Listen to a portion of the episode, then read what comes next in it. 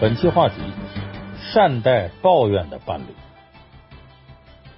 在生活当中啊，经常有这样现象，就是你的另一半啊，或者说你的恋人，是一个负能量爆棚的人，遇到一点过不去的小事啊，这人整个就都不好了，不停的抱怨，结果搞得你的生活呢一团糟。也就是说，你这个伴侣呢，他眼睛看到的总是负面的东西。在一块儿的时候，很少讲开心的话题，哎，不分白天黑夜向你倾吐那些糟心的事儿。早晨醒来，你就能听见他抱怨不停。工作的时候呢，你在微信又能收到他长篇的倒霉遭遇。他不仅自己活得不如意，他还影响你。你提出十个建议，他反对十个。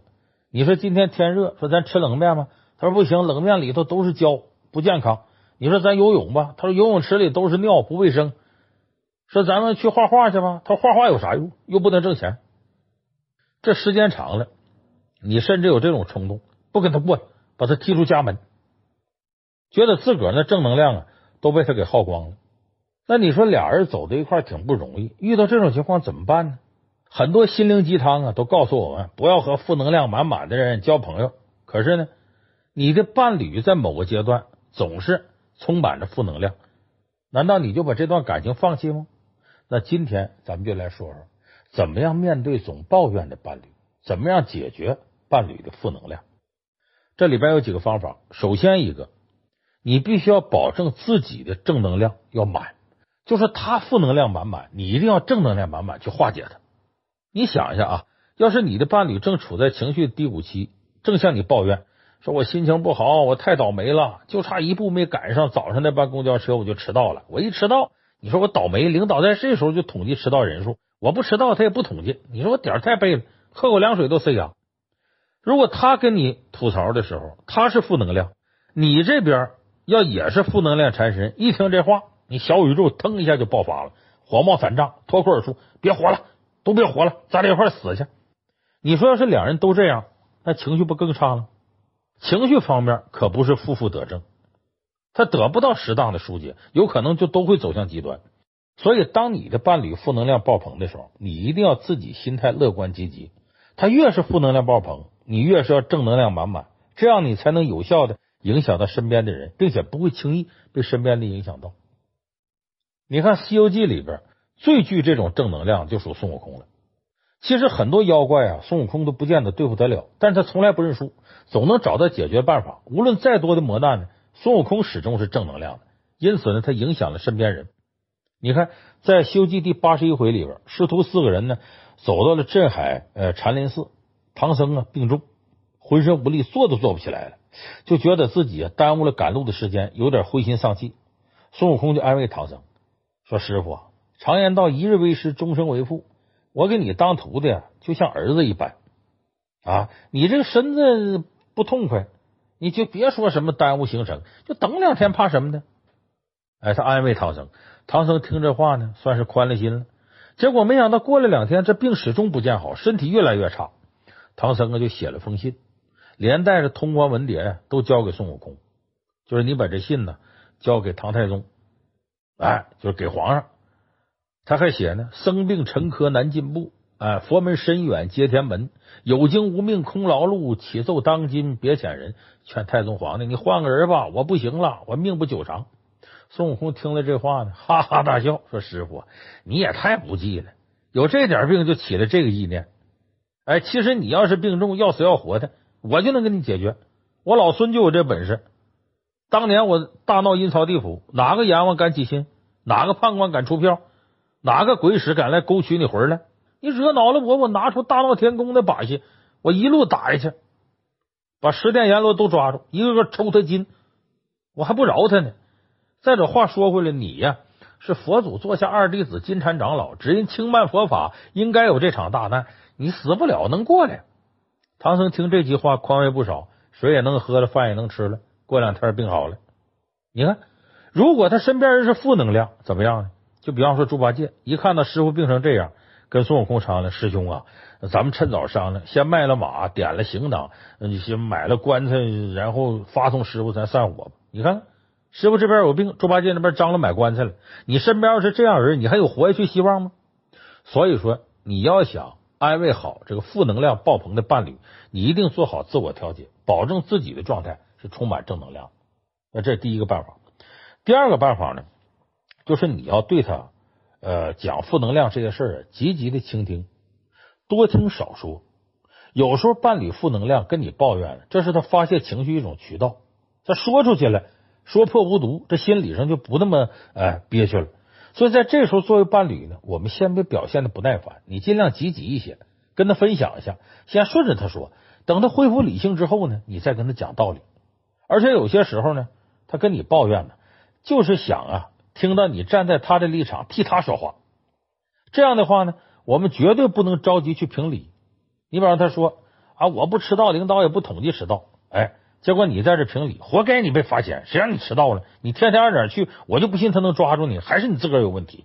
你这等于说乌鸦落在猪身上，就看见别人黑，看不见自己黑。以后你这些破事儿啊，你别跟我说，我不愿意听。你要这么说完了，他本来已经是负能量爆棚了，自我否定很消极了，你还火上浇油，这等于是旧仇未消，又添新仇，最终结果只能是原本一个郁闷的人变成两个郁闷的人，彼此就心生怨恨了。所以呢，不要急着去评判谁对谁错。您在这个两千零二年的奥斯卡金像奖的最佳影片《美丽心灵》讲了一个真实的故事，这就是一个解决伴侣负能量的一个经典的例子。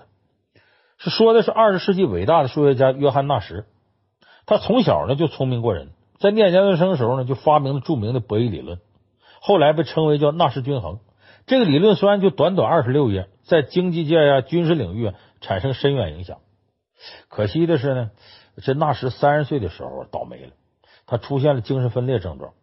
呃，他说这《纽约时报》上字母啊是外太空国家发给他的密码。他认为这个杂志封面上那个教皇约翰二十三世就是自己，因为二十三是他最喜欢的一个数。而这个时候呢，纳什刚结婚一年，他的老婆呀，呃，艾莉西亚呢怀有身孕。这艾莉西亚聪明过人，艾莉西亚呢是麻省理工学院的。这个物理系的学生，纳什呢是物理系的教授。当时整个麻省理工学院物理系就两名女生，她就其中一个，很聪明。我们不难想象呢，当他俩这家庭啊，纳什出现了精神病，你想这个艾莉西亚还正在怀孕，她得承受多大的心理压力？因为精神病患者他无意识的这种捣乱和咒骂呀，对于正常来说杀伤力是非常大的。你整天老婆被负能量包裹着，这得需要多强大内心才能把这家撑下去？好在呢，艾莉西亚呢是个充满正能量的人。纳什刚生病的时候呢，他希望能通过自己力量帮助纳什恢复健康，但逐渐意识到啊，靠他自己不行。于是艾莉西亚呢，先后两次把纳什送入医院。可是这两次治疗对纳什的伤害非常大。当时医院采用的是胰岛素昏迷疗法，就是给病人呢注射大量胰岛素，让他昏迷之后呢，再注射葡萄糖液把他唤醒。这让纳什觉得自个儿的思维和记忆啊，好像都被剥夺了。于是呢，他就开始恨这个艾丽西亚，就觉得呢，呃，医院对他这种治疗不好呢，都是艾丽西亚给他送来造成的。随后呢，两个人就选择离婚了。那八年之后，纳什的家人呢也没有能力再继续照顾他。艾莉西亚这个心眼真好，他又把纳什呢接到自己身边照顾。这一次呢，他吸取教训，他没有把纳什送到精神病院。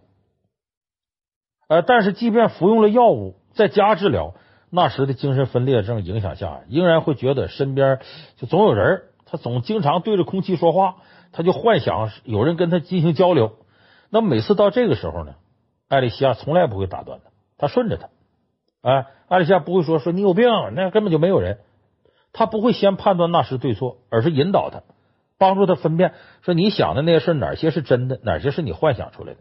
那在妻子帮助之下呢，纳什学会啊，在脑子里边屏蔽那些想象出来的人，呃，看见那些幻想出来的人呢，就当没看见。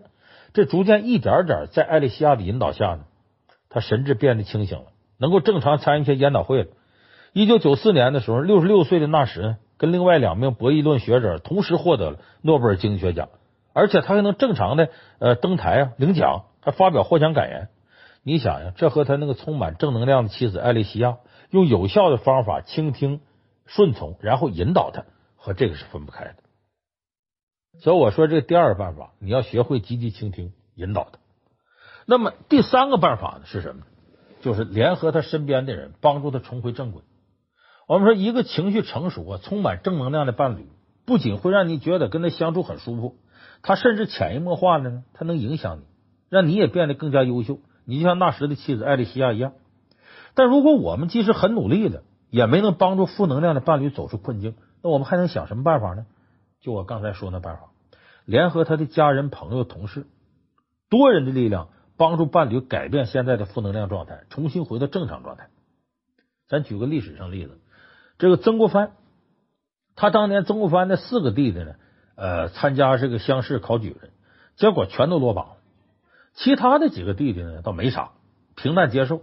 唯独他有个弟弟叫曾国华，反应很激烈，因为他这个叫曾国华的弟弟啊，性情很暴躁。上一次落榜之后呢，呃，他在京城的哥哥家里住了三年，就因为当时曾国藩没给他介绍工作，他心高气傲，赌气回老家了。回家以后呢，还不依不饶，写信给曾国藩，说我自个儿没混出个人模狗样来，没脸见爹娘，哎，呃我干脆这脸上捂一块布啊，我就回家遮遮羞。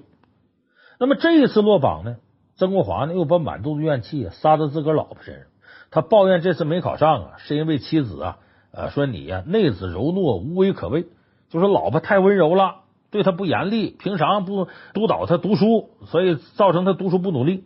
说那怎么办呢？他说呀：“今你增指一妾，秋风贵子，庶其有望乎？就是我呀，想纳一房妾，我这有我这妾呢，监督我读书。啊，只有这样呢，我考取功名才有希望。你说这曾华这人可气不可气？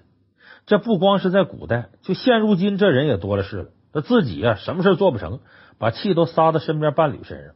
你看，你最常听到的抱怨就是：你看看，我说股市行情要不好，让你早点卖，早点卖，你就不听。”这下好吧，都被套住了吧？咱这先迟早让你这个败家娘们给败光了。这边我说我自己要创业，你就不给我拿钱。你看我那哥们那啥都能发财，我这啥呀？都让你给耽误了。啊，他一生气，他还跟你天天闹别扭，还整的不回家，不给你交流机会。所以身边这种啊有点可恨的人呢很多。那这种情况，伴侣要是这样，你怎么办呢？这时候你看曾国华的妻子就写信给曾国藩。因为什么呢？这家里头啊，也就曾国藩说话，曾国华还能听进去。于是曾国华的老婆呢，就把情况原原本本写给曾国藩。曾国藩看了之后啊，凭他对自己弟弟的了解，弟媳说这个准差不了，就这么回事。所以在回信当中呢，曾国藩呢就痛骂曾国华，说你呀，牢骚太多，性情太懒。之前你在我这住的时候你就这样，不好好看书，不好好做文章。回家之后你肯定也这样。你这次又落榜，你能怪谁呀？就你自己不努力啊！你再这么怨天尤人下去，你试试看，你一辈子你就完蛋了。你给家里人情绪添堵，你自己情绪也堵，这命运就给你添堵。所以曾国藩在这信里呢，写了一句名言，叫“盖无故而怨天，则天必不许；哎，无故而尤人，则人必不服。”就是你气儿不顺，你就埋怨老天爷，老天爷肯定生气，不会给你好运气。你无缘无故的你就埋怨别人，别人一定不服气，也不会帮你忙。所以说，你发出去的负能量呢，最终转个圈还得回到你身上。这负面情绪每个人都有。当你要发牢骚的时候呢，你得先自我反省一下，看看自个儿有什么毛病，而积蓄下这些不平之气。自我反省之后呢，牢骚也就没了。有了哥哥这番严厉的批评和开导，曾国华呀，还放弃了纳妾这个相对来说不靠谱的念头。所以你从曾国藩事你就能看出，如果当你的伴侣处于负能量当中，呃，刚好你呢还不能给他情绪支持的时候，或者他干脆就不给你沟通机会，那我们呢还可以寻求身边的人帮忙啊，寻找那些情绪成熟的、协调能力强的人来帮忙，让他走出这个困境。所以这第三条呢，就是找身边的人帮忙。当然，这个人呢得必须让你的伴侣幸福、行之有效。最后一个，咱得跟大伙说呀。我们每个人呢都喜欢正能量，讨厌负能量。但是我告诉大家，负能量未必全是坏事。有时候负能量啊，往往比正能量那些鸡汤更能让你从生活困境当中走出来，更能让你清醒的认识这个生活和世界，能够更加理智。你看，澳大利亚的这个新南威尔士大学做过一项研究，他们呢呃召集了一群志愿者，然后通过呢让他们观赏喜剧或者悲剧电影来调整心情。随后呢，让他们完成多项认知和行为能力评估。结果显示呢，害怕、愤怒、羞愧、厌恶这些负面情绪，能够帮助人啊识别、避免甚至克服危险境遇，还有助呢增强记忆力、行动力、沟通能力和判断力。那处在负面情绪中的被研究者，在处理复杂问题的时候呢，会刺激他更加努力、更坚持，花费更长的时间，从而得到更满意的答案。那么，通过反向刺激，啊，促使被刺激者做出正向行为的心理，这其实就是生活当中简单的说激将法，就这一类。心理学上叫激将效应。那这个效应在《三国演义》里头就有。呃，说建安二十年的时候啊，曹操平定汉中，哎，派大将夏侯渊这些人留守。刘备呢，想趁曹操立足未稳呢，呃，率领大军进攻汉中。这个时候呢，刘备想派老将黄忠带兵抗击敌人，但诸葛亮有些犹豫，说如果这个时候你不能一举取胜啊，那长线作战对蜀军很不利，事态就会很严重。所以诸葛亮呢，想一条妙计，得想法让老将黄忠啊信心满满的出征。下定必胜的信念，那怎么呢？他故意不让黄忠出马，在这个中军帐议事的时候呢，诸葛亮就说：“哎呀，这个夏侯渊骁勇善战，咱们这边啊恐怕没有人是他对手，除非啊马超马孟起来，或者是把张翼德调过来，没有人能对付了夏侯渊。”黄忠听了这话来气了，哎，上前就说：“说军师，你为什么轻视人呢？我虽然能力不高。”但我相信，我绝对能斩夏侯渊于马下，把他的首级献给您。结果诸葛亮说了：“说黄老将军虽然英勇，怎奈年老啊，恐怕不是夏侯渊的对手啊。”这黄忠一看你嫌弃我老了，这黄忠听了火腾就上来了。说：“你看丞相，我虽然年老，但我这两臂呀，尚能开三弹之弓，浑身还有千斤之力啊，齐聚夏侯渊的匹夫？”就我能打不过他吗？就这么一说呀，把黄忠不服老的劲头啊给激发出来，把他上战场杀敌的勇气啊百分之百的给调动了。果不其然，黄忠憋着这口气儿，哎，在定军山斩杀夏侯渊，最后平定汉中，帮助刘备，当时夺取了大半个汉中的地区。所以这个负能量啊，它有它的可取之处。哎，我们有时候总是啊呃过度的赞扬正能量，过度的贬低负能量。其实大可不必，就是伴侣对你喋喋不休的，哎，负能量爆棚的时候，你要仔细分析一下。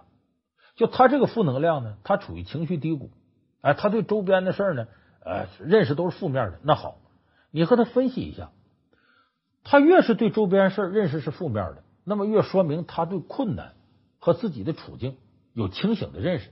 那好，这种清醒的认识会刺激他往正向方向走。他能清醒的判断，他知道自己差在哪儿，眼前的困境在哪儿，他总比他在顺境当中盲目乐观栽个大跟头要比这个要好。所以，就有时候伴侣喋喋不休的跟你说些负能量事，你要听好了，这个事有可能由消极变成积极，有可能使他更清醒的认知周围的情况，这个不完全是坏事。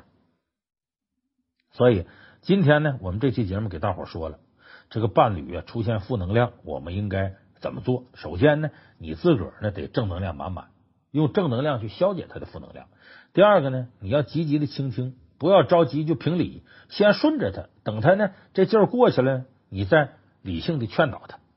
呃第三个呢，如果你不好使，那你让他身边啊说话好使的人，对他有影响力的人来帮忙出面，你们合力，一个在外边，一个在里边，帮助他来解决呀，就是这些负能量啊爆棚的问题。那么最后一点呢，也很重要。就是不要把负能量这事儿啊想的太过分，就觉得说这个事儿天塌下来了，在负能量当中也能够看到找到正能量之路的最佳途径。所以这是我们今天呢给大伙说的有关解决伴侣负能量几个层面的问题。那么相信很多朋友会觉得说伴侣负能量，那对另一半的要求啊是很高啊。说你看你说又得正能量，又得找人，还又得耐心倾听，还又得帮他看到希望，确实是这样。这个对伴侣要求挺高，就负面情绪啊不可避免，被倾诉的一方要理解这一点，而被负能量包裹的倾诉方呢，在自身遇到情绪问题的时候，更应该要积极去解决，学会为自己的情绪负责，而不是完全依赖伴侣来为自己调整情绪。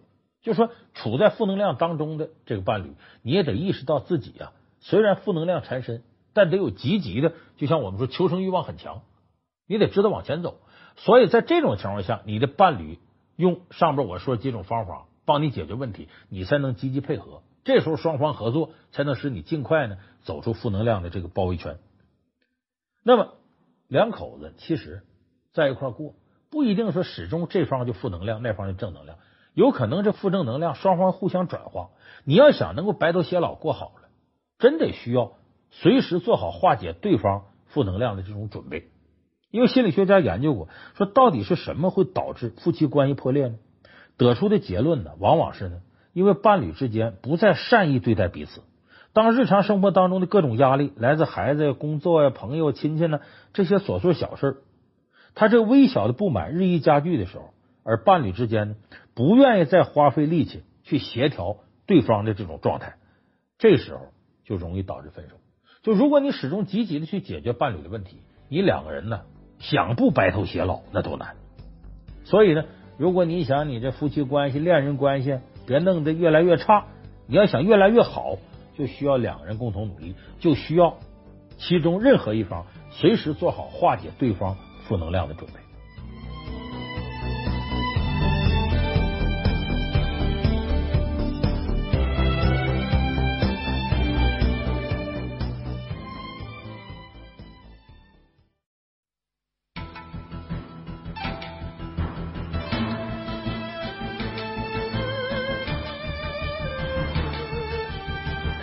本期话题：找准自己的职场定位。我们经常能听到有些朋友抱怨说：“说我能力挺强，怎么领导就看不上我呢？总也不提拔我升职。那谁谁谁还赶不上我呢？你看就会拍马屁。看来我是输在不会拍马屁上。那还有的人呢，觉得自己干啥都不行，这领导肯定是难为我的，明知道我不行，把这么难的工作交给我，绝对是故意整我。”那么，当你要是有了以上我提到这两种问题的时候，很可能你是在职场上弄错了自己的定位。而著名作家王蒙呢，在自己书里曾写过，说一个人呢，应该知道自个儿能够做什么，应该做什么，必须做什么，更应该知道不应该做什么，不要做什么，哎，做也做不成什么。哎，这就是我们今天要给大伙说的话题，就如何在职场当中啊，找准自己的定位。那么在职场当中啊，找不准定位，经常遇见的两种状况，一个是过高的定位自己，一个是过低的定位自己。你看啊，在职场中找不准定位，就会给你的职业道路增加阻碍。比方说，你定位高了，你就容易啊郁郁不得志，感觉自己是匹千里马，总也遇不上伯乐。而领导呢，看你一天这样的，他也烦。《红楼梦》里呢，就有这么一位，哎，就那晴雯。晴雯判词里不说他吗？心比天高，身为下贱。那晴雯什么出身？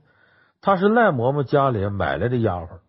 这赖嬷嬷当年呢，是伺候贾母那一辈的奴才，所以晴雯呢，等于是贾府奴才的奴才。就她的出身是很低微的。后来这贾母呢，就看晴雯长得好看，哎，就把她送到贾宝玉房里边当丫鬟。虽然是丫鬟呢。这日子过得跟千金小姐也差不多。你看这领导善待你，宝玉对你不错，哎，你应该努力工作。晴雯不是，他对自己的职场定位非常不准，基本属于目无领导那个类型的丫鬟，没个丫鬟样，动不动呢跟宝玉发脾气，而且说话说的尖酸刻薄。哎，《红楼梦》三十一回里边，晴雯帮宝玉换衣服，一不小心把贾宝玉扇子掉地上了，扇骨给摔折了。碰巧呢，宝玉呢，呃，前一段时间刚把袭人给踢伤了，心情不好，就数落晴雯，说你这蠢材，你办错事儿。你领导批评你两句吧，这挺正常。但晴雯呢，不受这气，张口就说：“说二爷近来气大的很啊，动不动就给我们脸子瞧啊。说先前的时候我们弄坏过玻璃缸啊、玛瑙碗啊，弄坏挺多，也没见你生气。这会儿一把扇子你就怎么着了？何苦呢？”你要嫌弃我呀，就把我打发走了，再挑好的使，好的好散的。你看这么几句话，领导呢说他一句不好听的，他就用辞职相威胁，一堆不好听在这等着。这时候袭人一听啊，这怎么俩人好好还吵起来呢？就进来就劝，劝呢就说那么一句：说好妹妹，呃，你出去逛逛，呃，原是我们的不是。其实呢，这等于是在宝玉面前要个台阶给他。晴雯一听说我们两个字更生气了，冷笑几声，说了句什么呢？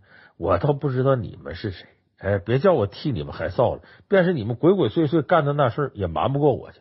这什么意思呢？这个袭人呢，年岁比宝玉大点，本来呢，安排他给宝玉当丫鬟呢，就有通房丫头的意思，就说白了，给宝玉完成性启蒙。所以这个《红楼梦》第六回呢，贾宝玉初试云雨情，刘姥姥一进荣国府，就说的这个事儿。你这种事儿，它是个隐私，说白了，这领导的私生活。你这晴雯呢，得理不饶人也就算了，他把领导的私生活当面就给揭出来了。你不光得罪贾宝玉，还把袭人也给得罪了。这样事儿，晴雯不是干了一回，还有一回贾宝玉逗他说：“咱一块洗澡吧。”结果他当时就说出说那丫鬟碧痕，呃，跟宝玉一块洗澡，洗了足足有两三个时辰，也不知道干啥呢。你说这话说的，就等于当众不给领导面子，把人家私生活一下就给翻上了。所以你看，一个丫鬟天天盯着领导这点私生活，还有事没事拿出来说，那给自己定位好像自个儿是正牌夫人似的，抓小三似的。你看这还有好吗？后来呢，在小人进谗言之下呀，王夫人在这个晴雯呢病到四五日水米不曾沾牙情况下，派人硬把她赶出家门，最后晴雯死在外头，很悲惨。那么，其实晴雯的出身呢，对于咱们在职场中的人来说呀。呃，如果晴雯出身低微，就好比你以往的功绩，就你没有给公司做过那么大贡献，那么你凭什么把自己定位那么高呢？就你再有能耐，你得给公司做出贡献。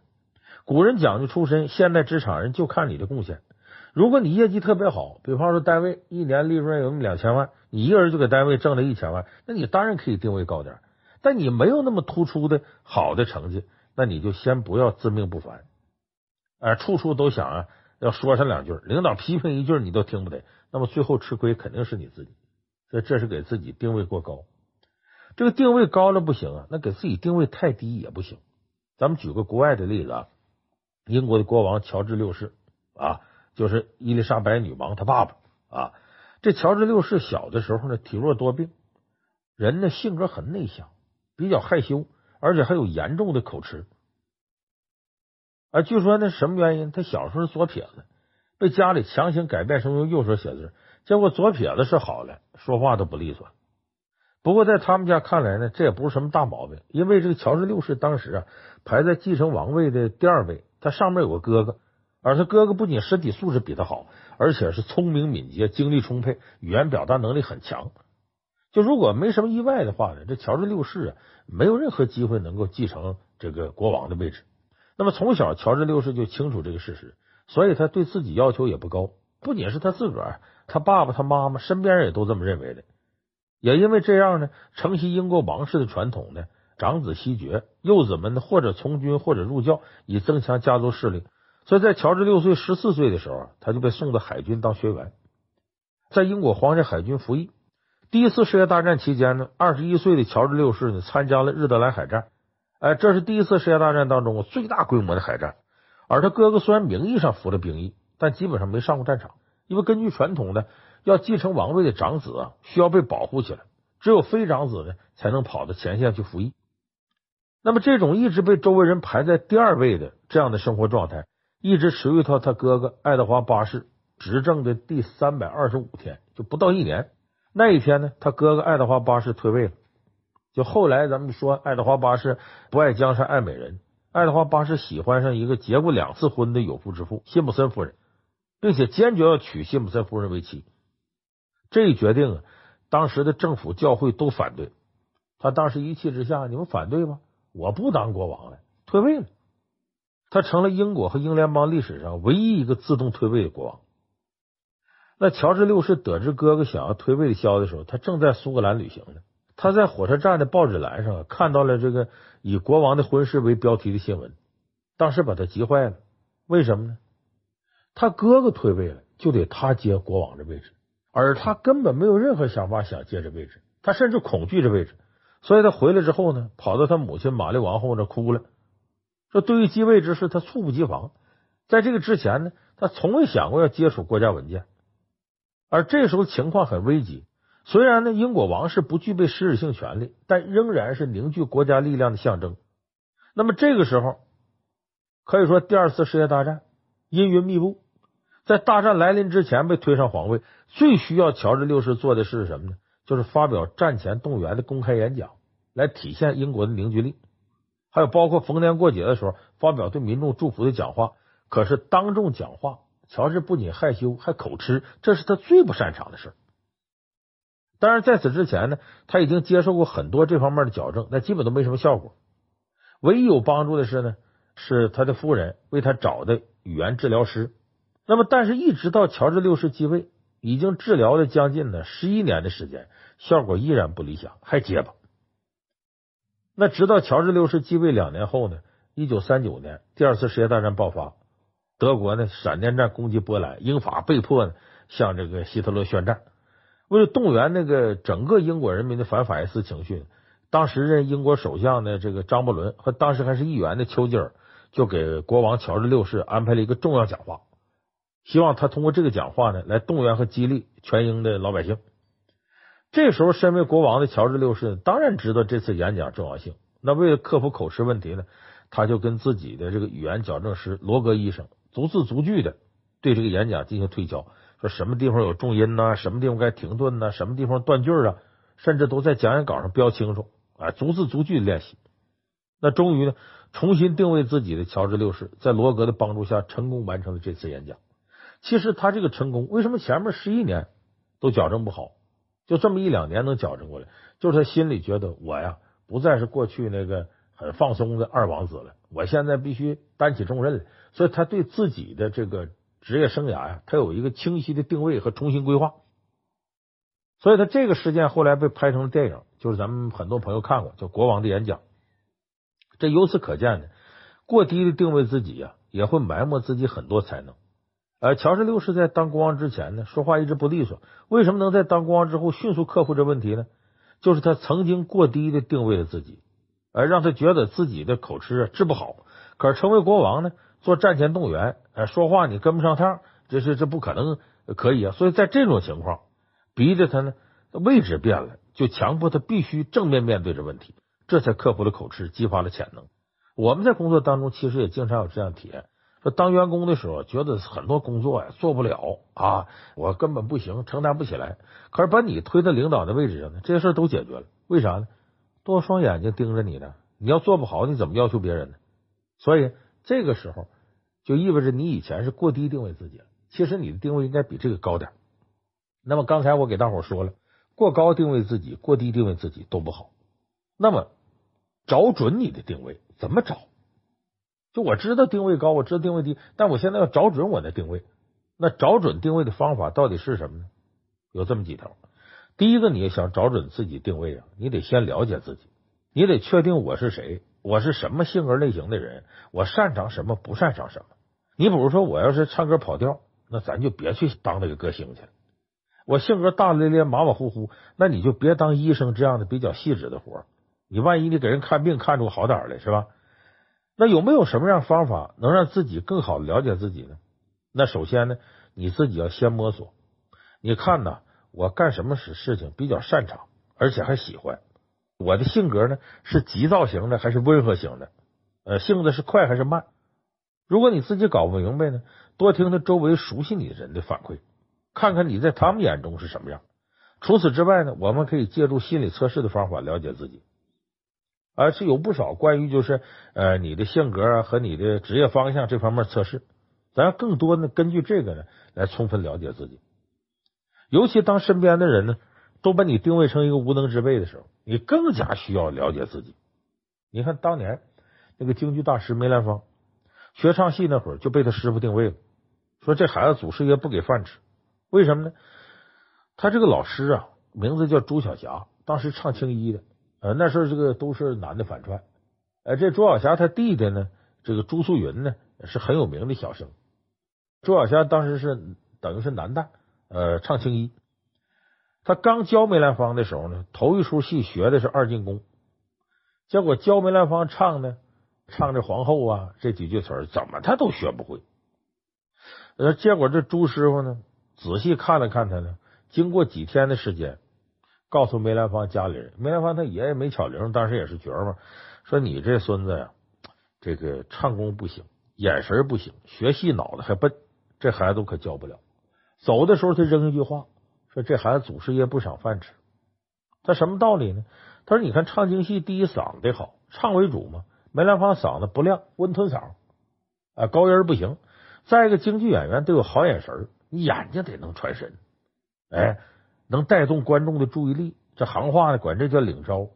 这梅兰芳呢，小时候眼睛有点近视，眼皮呢总往下垂，遇到风啊，眼睛还流泪。你看这这几条都不够。但是梅兰芳为什么后来没放弃这个？一个是呢，他爷爷他爸爸都唱戏的，他在戏班里熏出来了。家里也琢磨不干这你干什么？第二个呢，梅兰芳自己认为啊，自己对戏有悟性。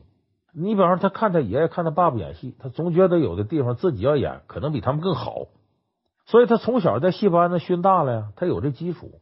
再一个，他觉得自个儿对戏的领悟应该是有一套的，所以他对自己定位定的就比较准。他觉得我了解我自己，我能把这个戏演好。哎，我这眼神不行，我可以练。我嗓子不行，我也可以练。我可以扬长避短，我不唱那高音，我有别的方法来体现这个人物。所以你看，他对自己有清晰认知，所以他凭着自己这个韧劲呢，后来呢就成为了一代京剧大师。而他这一点呢，他那姓朱的师傅是没看出来。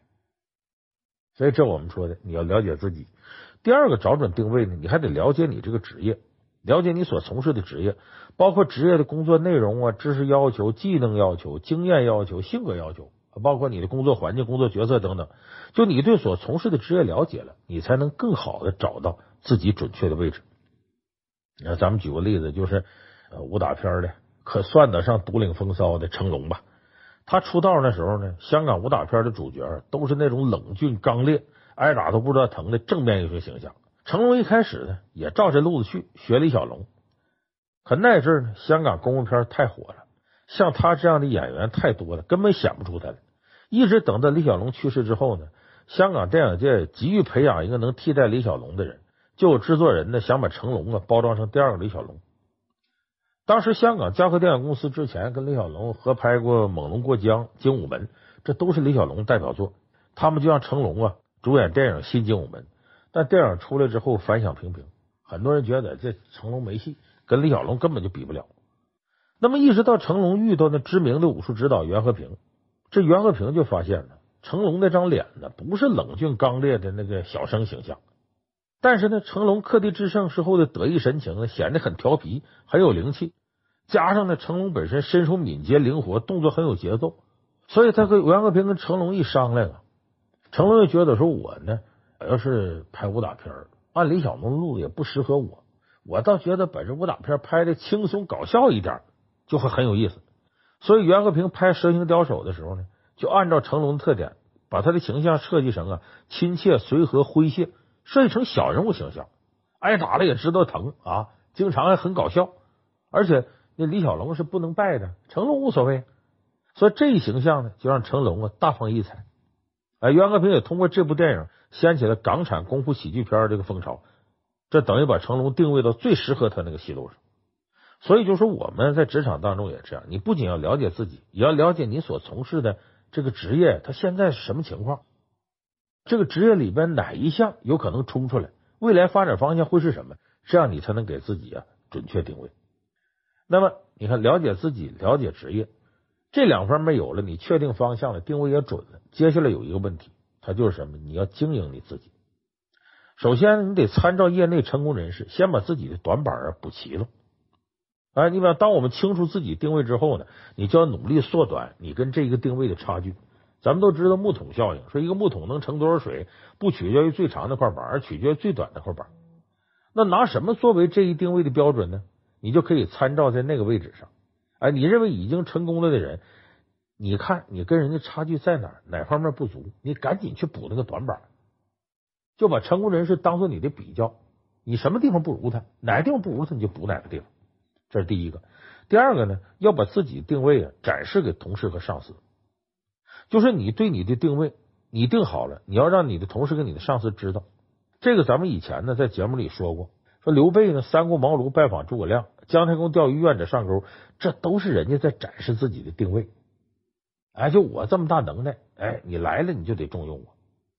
在这一点呢，古人呢会用这种呃含蓄的方式，那现代人其实比他们方便。你看台湾有个作词大家就方文山，很多人都熟悉，他给周杰伦呢写了很多有中国风的词儿。你比方说《青花瓷》《菊花台》《双截棍》的等等，他能让别人看到他的才华，那绝对是他自己找准了定位之后自己争取来的。方文山家里没有干这行的，他是出生在台北一个很偏的小镇子上，呃，父母呢都是普通工人，而他自己呢也没有相关的教育背景，上学的时候学习也不好，他最高学历他是职高毕业。刚开始呢，他也像他父母一样呢，在纺织厂做机械维修工。后来到百货物流当送货司机，他其实跟音乐这行离得比较远。但是方文山呢，很喜欢写作，上学的时候就喜欢这个爱好，他一直没扔下。呃，为此呢，还刻意练习，大量读书。工作的时候呢，天天带着本子和笔，想到一个好点的句子，他就记下来。就这么的，他积累了大概有二百多首歌词。最后，他精心挑选出一百首，装订成册，然后呢，等于是打印了好多份。呃，送给台湾的各大唱片公司投稿，最终呢就把自己成功定位成一个优秀的词作家。我们现在看呢，咱们自媒体很发达，更方便。呃，打开你朋友圈，看看你都发了些什么，你自己琢磨琢磨，你怎么展示自己？有的人朋友圈呢，除了吃就吃，除了孩子就孩子，除了旅游就旅游。你看，要不就带孩子一起旅游，带孩子一块吃。你琢磨，你朋友圈想展示自个儿，你经常发两条。我听了这老梁四大名著情商课了，哎，听完我就琢磨呀，我怎么样提高自己的情商，在职场上能够更好的干好工作？你要天天发这个，你领导一看呀，你看人家没事闲的时候还琢磨工作呢，没准下次要提拔谁的时候就轮到你了。所以就说你自己这职场定位呢，你也要经常的秀给同事跟上司看看，让他们注意到你。你看《道德经》里有那么句话说的挺好，叫“知人者智，自知者明”。就人呢。既要了解别人，也要了解自己，尤其是呢，要有自知之明，能正确认识自己长处和短处，这样你才能找准自己的定位。当然，我们说这个定位呢，它不是永远不变的。哎，我们可以在一个阶段给自己找个最合适的定位，那后来情况发生变化了，你要重新改变你的定位，哎，这样你才能做到这个事半功倍。所以今天我给大伙说的找准定位的几个方法，相信对您的职场生涯会有一定的帮助。